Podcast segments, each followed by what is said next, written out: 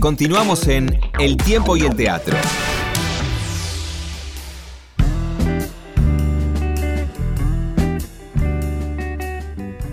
En este segundo bloque estamos en comunicación con seguramente la persona que más sabe de teatro de calle, teatro callejero, teatro en espacios abiertos, el señor Héctor Alvarello. ¿Cómo estás, Héctor? ¿Bien? Hola, bueno, yo bien, bien, muchas gracias por esa presentación, pero bueno. Muy, muy merecida, muy merecida. Eh, empecemos hablando de sombras del holograma o luz de los abrazos que se está presentando, digamos, eh, esta noche, sábado 9 de diciembre, y el otro sábado 16 a las 22 horas en el Parque Avellaneda, ahí en Directorio y La Carra. Contanos un poquito, de este espectáculo de la Runfla. Correcto, correcto. Mira, sí, se entra por Directorio y La Carra, que es, el, digamos, la entrada como oficial del parque, pero bueno, hay que caminar hacia adentro y al lado del antiguo Zambo, que es el edificio, digamos, de artes escénicas que hay. Esto sucede al lado, porque obviamente es el espacio abierto. Esta vez estamos más cerca del centro haciendo este espectáculo, que bueno, que, que ya lleva sus funciones y que también pensamos seguirlo el año que viene. Y bueno, este espectáculo, al cumplir ya 33 años con el grupo, hemos transitado muchos temas, muchos lugares, y bueno, y esta cuestión de siempre hablar es todo lo cercano al poder que nos caracterizó como temática, pero bueno, no como estética definida, pero esta es una, una apuesta también algo que, nos viene sonando más en estas épocas, eh, el tema de, la caverna, ¿no? el libro número 7 de la República de Platón, que es tan recurrente en esta época, ¿no? Este, bueno, y tomando esa esta alegoría, digamos, este, bueno, empezamos a ver qué, serían hoy aquellas, eh, qué serían las cadenas que tenían esos que estaban presos ahí y cuáles serían esas sombras hoy, ¿verdad? Y bueno, y ahí no, esa idea de, que las cavernas son hoy la fake news, las redes sociales más que nada, y también este, esa sombra, bueno, es eso. Un poco traerla a esta realidad, eh, mostrar alguna, a través de un gran juego de, 40 minutos sobre eso y después eh, volvernos a aquello que es la luz de los abrazos. Digamos, la sombra del holograma es toda una primera parte del espectáculo que nos mete a todos en esa caverna, como todos participando de lo mismo. Y por otro lado, también esta idea de, que en algún momento la situación cambia, nos damos vuelta y, y, volvemos a pregonar la escucha, volvemos a pregonar la contemplación y, este, y la memoria. Y ahí este, el espectáculo se transforma, pierde toda la tecnología y se va a lo más puro que es este encuentro teatral en el parque y con dos escenas que ya alguna vez hemos hecho como espectáculos totales, que es una del Rey Lear y otra de Galileo Galilei y termina el espectáculo alrededor del fuego todos juntos, ¿no? Y bueno, un poco esto lo de Chavo así porque hay mucho adentro para ver y para que tengan una idea de dónde estamos parados hoy en ese parque hermoso que es el Parque Avellaneda y que tenemos que seguir defendiéndolo hoy más que nunca, ¿no? Buenísimo. Y te hago una pregunta, porque mucha gente se lo está preguntando seguramente. Eh, si llueve, se suspende, ¿Cómo es la cosa? Sí, sí, sí, sí, sí. Con lluvia, ese es nuestro telón irreparable. Eh, cae el telón cada vez que llueve y no podemos seguir, porque aunque hemos tenido algunas funciones que la gente soportó una llovina y, después seguimos y el espectáculo terminó, pero no, no creo que sea este el caso. Tenemos mucha iluminación, mucho cablerío y, y bueno, eso no es un riesgo que no debemos correr. Así que si llueve, obviamente no. Decidimos siempre un poco antes, un par de horas antes, mandamos la información que si se suspende. Si está feo, seguimos, porque no, no es un tema mm, del sol específicamente, sino de la lluvia concretamente. Perfecto, perfecto. Además, hablabas recién de un fogón, ¿no? De un fuego central y, me imagino que se apaga, se va a apagar si, si está lloviendo, ¿no? Obviamente. Claro, eso igual es una, una escena, es una escena final donde se ilumina con, la luz del fuego y, esto es una especie de, también de alegoría. Esta es la escena conocida de Galileo donde está con el pequeño monje, ¿no? Que, que, bueno, ese es un, final y que en esto de ver, el no escuchar, de leer la, gran mirada de, Galileo y la contemplación y lo que es eso a nivel más eh, humano, ¿no? más antropológico, digamos, ¿no? estar juntos alrededor de un fueguito es, es poco frecuente hoy en día, pero bueno, pero tan reconfortante también. Eh, exacto, exactamente. Eh, yo quería preguntarte, Héctor, porque vos sabés que este programa se escucha en todo el país, eh, ¿cómo ves la situación actual del teatro de calle o el teatro de espacios abiertos? No sé cómo, cómo elegís nombrarlo, pero yo sé que vos conocés a los grupos, a, a los teatreros que, que practican específicamente estas formas teatrales y me gustaría, eh, en estos 40 años de democracia, cambió mucho ¿no? el, tema de las prácticas del teatro de calle. Claro, digamos, después de aquella famosa temporada de la primera década de la primavera democrática, digamos, donde tantos grupos como vos sabés bien, con el Motepo salimos a la calle y bueno, toda esta euforia que se vivió en esa primera década, después hubo uh, grupos que se metieron en siguieron en la calle, pero otros fueron a galpones y también nace más adelante y a partir de ese momento el teatro comunitario, como haciéndolo afuera, pero también ya volviendo adentro, porque tiene otro objetivo que es el vecino haciendo teatro, como todos sabemos. Pero los grupos de teatro de calle se fueron fusionando y bueno, y siempre fue muy duro y muy difícil porque es difícil el espacio público, el trabajar en el espacio público, sabemos que es un espacio en permanente disputa a, todo nivel.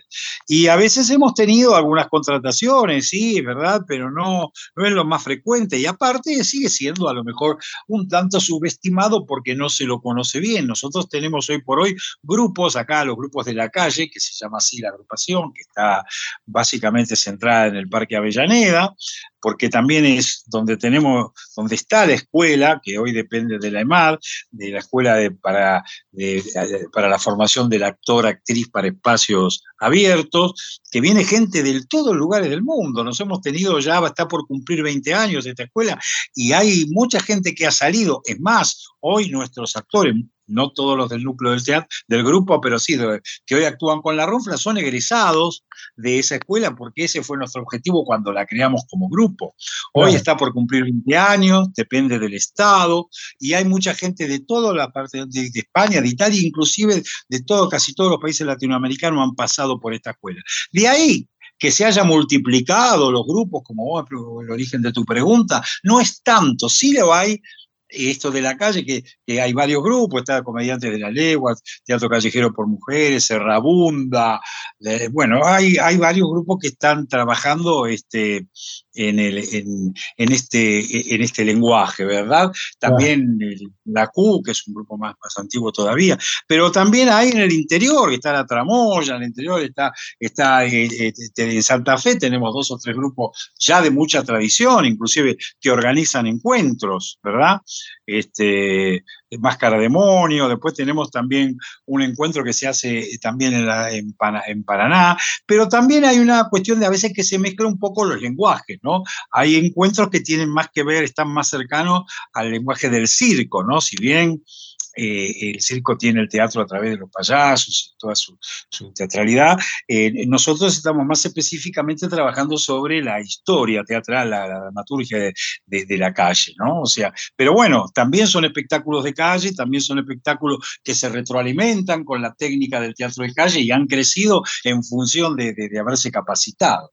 Entonces hay muchos lugares, inclusive el interior no está tan conocido, porque como sabemos, ¿no? O sea, un país que se dice federal, que mucho no lo es, aunque vos lo sabes muy bien, hay mucho teatro el interior y muy, muy, muy bueno. Sí, eh, claro. Esto lo sabemos. Esto lo sabemos. Esta última etapa ha sido de mucho crecimiento todo, ¿no? Pero bueno, claro, es verdad que en teatro de espacios abiertos no es tanta la cantidad de grupos como nos gustaría que existieran. Y también, este, pero contra, en contraposición, también tenemos que tenemos mucho público, que eso también es bueno, así como hoy el teatro tiene tanto grupo, tanta, teatralidad, Buenos Aires tiene tantas salas que funcionan.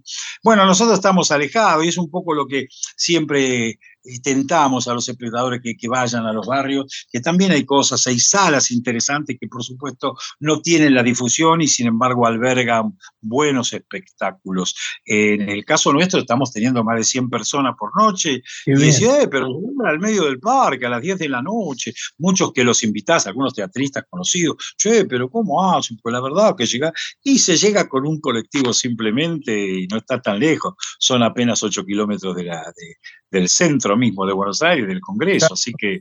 Y además, este, eh, un lugar hermoso. Yo voy siempre a caminar por el Parque Avellaneda, por los árboles que tiene. Realmente es un lugar muy bello, muy, muy bello, y, siempre paso por la casona de los Olivera, por, por el tambo, donde sé que funciona eh, la escuela, también por el natatorio, ¿no? Realmente es un, un lugar muy bello y con unos árboles ancestrales, ¿no?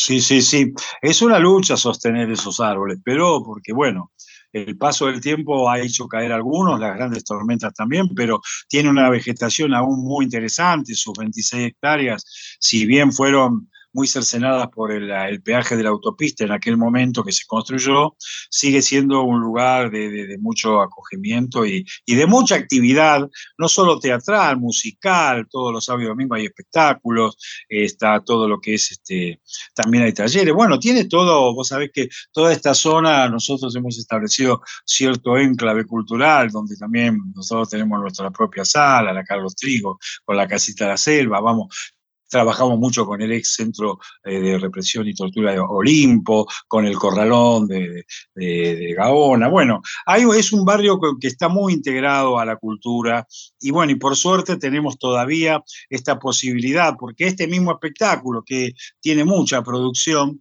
no lo podríamos hacer si tuviéramos que trasladar todas las noches las cosas.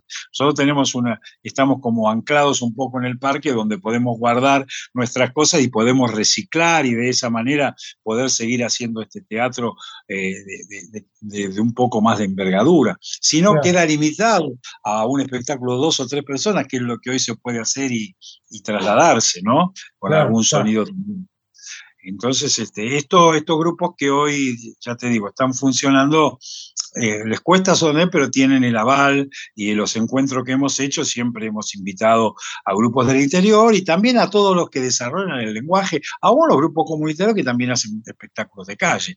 Nosotros hablamos específicamente del lenguaje y bueno, y en, este, y en esto estamos comprometidos hace tantos años y la verdad disfrutándolo, ¿no?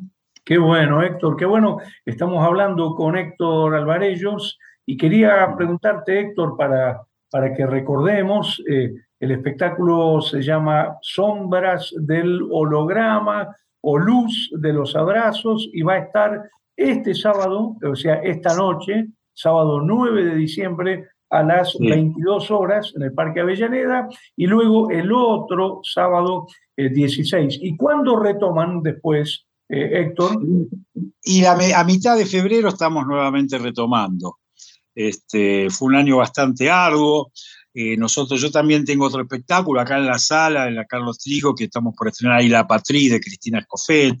Estamos produciendo como una reacción frente a tanto a veces adversidad, uno se pone a crear. Y creo que los grupos también van a reponer, los grupos callejeros del parque, sus espectáculos. Este, estos, nombres, estos que te nombré están, están trabajando.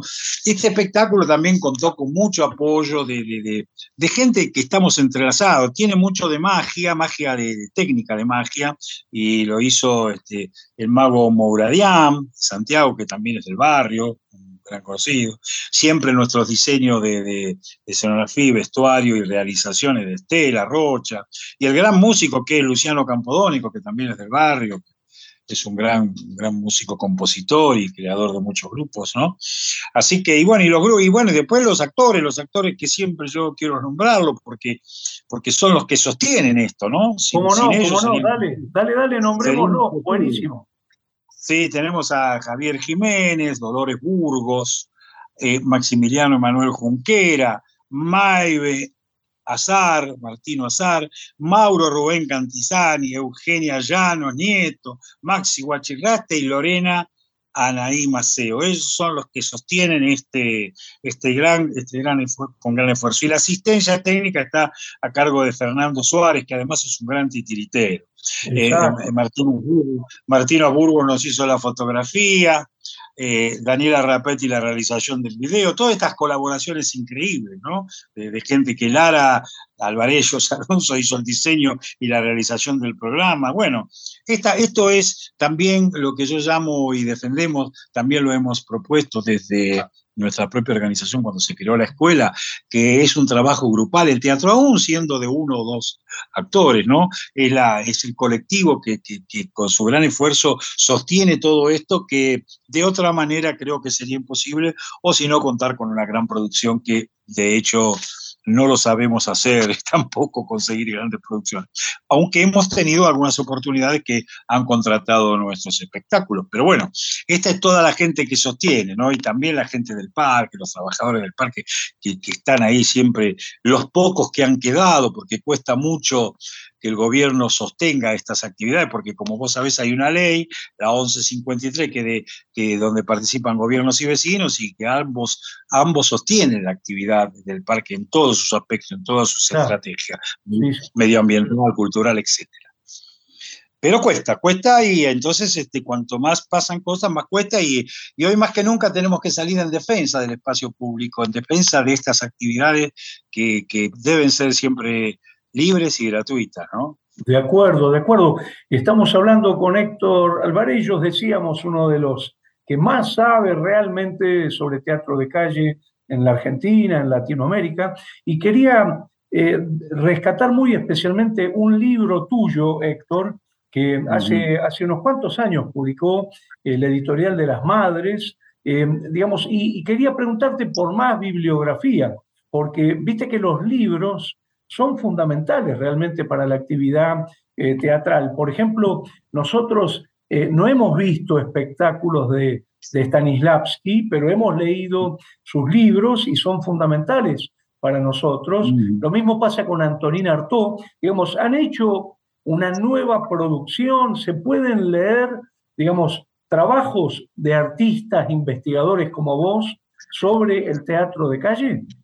Mira, lamentablemente no no hay gente que se ha interesado mucho. yo estoy terminando, o tratando de terminar, mejor dicho, otro libro de, que le da continuidad a ese primero que vos tuviste también la, amabilidad de presentar en su momento, que lo hicimos ahí en la Argentina de Actores, y que, que, ah, es una, un poco la memoria, ¿no? Es cómo sostener la memoria a través del soporte papel, digamos, ¿no? Y cómo, cómo hacerlo. Y eso llega hasta el 2007 en concreto. Y ahora yo estoy de ahí en adelante un libro que también va a hablar de la rufla, pero del teatro callejero en general, también va a hablar de todo lo que es la técnica y la escuela que hemos generado. Y este, hay otro libro más también que, estamos haciendo con, este, eh, pero que tiene que ver más con la historia más personal mía del teatro, en cuanto a mi relación con el teatro. pero la, la, más, la más específica es esta que todavía no, no he podido, eh, eh, como cuesta, ¿no? Uno, uno tiene que seguir escribiendo y haciendo y a veces, como yo no soy básicamente un investigador, sino que aporto a la investigación y, y tampoco, este, y bueno, no pretende ser este, eh, el super libro, pero sí mantener esto que tiene que ver con la memoria, ¿no? No, no, no, no. Eh, no, no, estamos, este, y a veces uno necesita la ayuda necesaria para darle la forma final, y en eso estamos, ¿no? O sea, para que la gente pueda ver, sé que ese libro funcionó, funcionó mucho, porque al no haber, este, hoy en día todavía se, se, acercan a pedirlo, ¿no? y eso es, un, es un gran libro, es realmente una de las referencias fundamentales en toda Latinoamérica sobre eh, el teatro de calle. Eh, yo creo que es muy importante que saques este nuevo libro y también eso que, por lo que entendí, sería como tu autobiografía. Sí, algo así, algo así, sí, sí, sí. Qué bueno, qué bueno, qué bueno. Importante. Yo siempre me pregunté cómo descubriste el teatro de calle, ¿no? Eh, tal vez estabas en la sala y saliste hacer teatro a la calle? ¿Cómo, cómo fue, Héctor, que apareció esta vocación, eh, además de tantos años por, por el teatro en espacios abiertos? Yo era, fui siempre de muy pequeño un enamorado del teatro, no salía mucho a la calle de chico, vivía en Pompeya y mi mamá era muy, muy cuidadora, ¿viste? Como toda madre. Entonces, a mí la calle siempre me gustó la calle, como lugar, de, como espacio, ¿no? Sus árboles, la zanja, que yo vivía en Pompeya. Pero bueno, después el tema a mí me llevó a hacer teatro callejero eh, todo la, cuando fuimos con Teatro de la Libertad, la, dictadura. Yo venía haciendo teatro en sótanos, venía haciendo teatro en Morón, donde tenemos los compañeros que, que han desaparecido en plena dictadura ahí, eh, Fabio Goldri, que era el director del grupo donde yo iba, y todo esa, ese, ese oscurantismo y esa necesidad de, de, salir a la calle en plena democracia nos llevó a armar ese grupo de Teatro Libertad que dirigía Enrico de Acal, y sí. que salimos con todo, y a partir de ese momento yo sentí que, que había un vínculo con el espacio, con el espectador accidental, con ese que nunca vio teatro, con ese que, que había visto, pero ¿qué era esto? Y como, y como y venciendo también, mi interés siempre fue vencer ese prejuicio de que porque está en la calle es un arte menor, ¿no? Como en algún momento también fue el teatro para niños, ¿no? Subestimado. Eh, me acuerdo en la, época, en la época de mi juventud que decía, che, digo, ¿y qué estás haciendo ahora? Y estoy haciendo una rascada para niños, decía algún actor. ¿no? Sí, sí, era una respuesta bastante común en aquellas épocas de los claro. 60. Pero, claro. pero bueno, por suerte eso se, se superó y con la calle seguimos este, insistiendo. Llegamos, esta cosa de insistir, de, de, tener una respuesta a lo mejor muy pequeña de alguna anécdota que no voy a contar porque se hace muy largo, que siempre suceden, es lo que cotidianamente es la gotita que te hace seguir llenando el vaso, ¿no? O claro. sea, cómo, hacer una escuela para que cuando nosotros decidimos, eh, porque habíamos hecho el gran funeral y teníamos que reemplazar a algunos actores y no estaban entrenados y nos llevaban seis meses entrenarlo, ¿y por qué en una escuela? Y se hizo y ahora se defiende con todo, con dificultad, pero la escuela está, ya acaba de hacer su muestra los de segundo año, es única a nivel realmente internacional como, como proyecto pedagógico de este lenguaje. Y bueno, esto es apasionante en la medida que uno se apasione, si no es muy desgastante y muy aburrido para algunos. Claro, Pero claro. la verdad, la verdad que estar, este, llevar el teatro de esta manera a ese público que por ahí a las 10 y cuarto pasó por el parque y vio luz y entró, como decía una chica el otro día que vino a ver la obra y que quedó maravillada y que le gustó. Entonces digo, pucha, y ese tiempo que pasa con el perro, entra por un túnel que hay en el espectáculo y se queda ahí adentro mirando hasta el final y después en vez de irse por el otro lado vuelve a pasar por el túnel con el perro para irse. Pero estas cosas que son, son realmente las que uno tiene que agarrarse para seguir con esto que sin duda, sin duda, reclama mucho esfuerzo, sobre todo de los actores que arman y desarman todas las noches. Claro, y, y Héctor Alvarellos, ¿cómo hace la gente para conectarse con la escuela? Vos sabés que este programa se escucha realmente sí, en todo el país y ahora eh, además tenemos el podcast que es eh, realmente algo sí. maravilloso porque se puede escuchar de manera sincrónica y asincrónica. Entonces, quería preguntarte cómo se conectan eh, con, con, vos, con, con la escuela, sí, sí, con la movida de la RUFLA. En estos momentos, para, para, la escuela, tienen que conectarse directamente con la Escuela Metropolitana de Arte Dramático, entrar en su página y ahí dice teatro en espacios abiertos, se llena el formulario y ahí después se, se, completa eso y ya tienen para empezar. Esto está ahora en estos momentos está abierta la inscripción, así que pueden hacerlo toda la gente del interior que lo escuche y de Gran Buenos Aires, y si lo escuchan por algún otro país cercano, pues a veces sucede, tenemos mucha gente de Chile, también de Colombia, de Uruguay, que, que, bueno. que vienen. Así sí. que bueno, pueden, pueden, es muy importante que se acerquen porque el actor que pasa por esta experiencia este, ya no se va. Yo no estoy en este momento ya dirigiendo, me ha tocado la jubilación ya antes de la pandemia, pero sigue, sigue la escuela con todo, sigue dependiendo de la Escuela Metropolitana de Arte Dramático, sigue teniendo mucha gente de la RUNFLA adentro que conduce toda esta experiencia también y que sigue siendo un semillero para este arte que, que es muy difícil este, a veces realizarlo por lo que significa en cuanto a esfuerzo, pero sí también tiene sus satisfacciones, ¿no? Eh, Así que bueno, ya pueden inscribirse, están abiertas las inscripciones en la Escuela Metropolitana de Arte Dramático, EMAD, EMAD, y ahí una vez que entran tienen el de, de teatro en espacios abiertos, completan el formulario y ya quedan anotados y ahí, bueno, seguirán con las informaciones. ¿Y hasta cuándo es la inscripción? ¿Y hay cupo? ¿Hay un límite?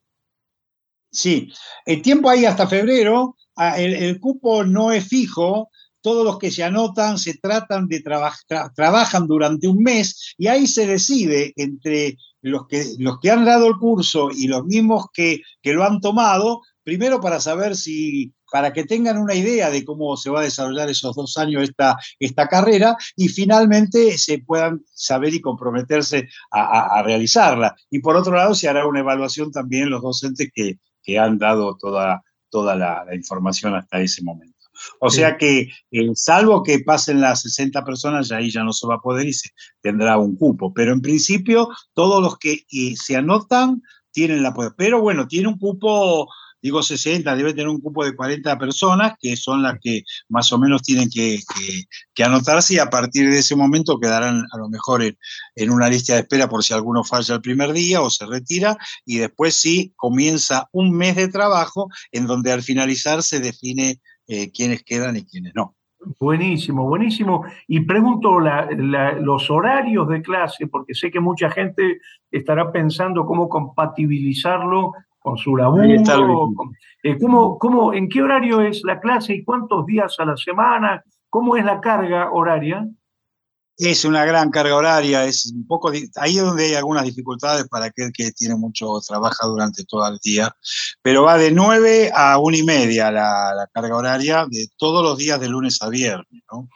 Es bastante completo, hay, hay, hay 12 materias, está máscara, teatro, digamos, todo lo que es aéreo, acrobacia, todo lo que tiene que ver con actuación, manejo de objetos, uso dramático de objetos, bueno, todo lo que tiene que ver con, con la, voz, el cuerpo. Bueno, hay un taller integral que reúne toda todo lo que es la, actuación en sí misma y después las áreas más específicas, historia del teatro callejero, dramaturgia. Bueno, es muy completa la carrera y uno sale, la gente sale sale muy informada y, muy actores todos. Buenísimo. Héctor Alvarellos, te agradecemos enormemente esta comunicación con Radio Nacional. Me gustaría que recordemos esta noche, ¿no es cierto?, a las 22, eh, Sombras del Holograma o Luz de los Abrazos. El otro sábado, que sería el sábado 16 de diciembre, también a las 22, eh, espectáculo, ¿no es cierto? Ustedes dicen